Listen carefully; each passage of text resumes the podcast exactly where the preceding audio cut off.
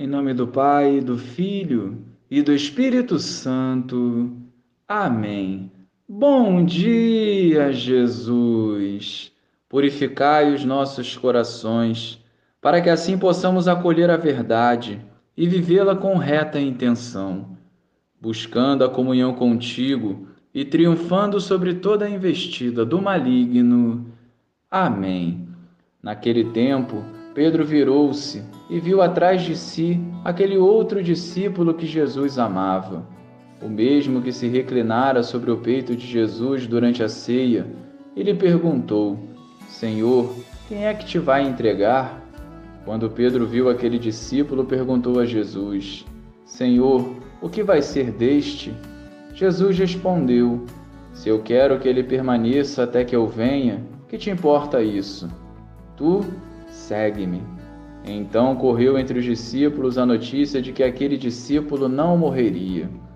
Jesus não disse que ele não morreria, mas apenas falou: Se eu quero que ele permaneça até que eu venha, o que te importa? Este é o discípulo que dá testemunho dessas coisas e que as escreveu, e sabemos que o seu testemunho é verdadeiro. Jesus fez ainda muitas outras coisas, mas se fossem escritas todas, penso que não caberiam no mundo os livros que deveriam ser escritos. Louvado seja o nosso Senhor Jesus Cristo, para sempre seja louvado. Os evangelistas não tiveram a preocupação de fazer história, mas sim anunciar Jesus. E como seguidores de Cristo, devemos igualmente anunciá-lo conforme a vontade do Pai e não a nossa. Os feitos de Jesus precisam ser testemunhados por nós com atitudes concretas que edifiquem o reino dos céus em nossas vidas. Isso não é mérito nosso, porém o Senhor nos chama a oferecer nossos imerecidos dons à sua disposição. Ao ler e escutar esse Evangelho, devemos refletir o que podemos fazer em comunhão com o Pai para testemunhar a verdade. O Evangelho hoje nos fala de João, o discípulo amado.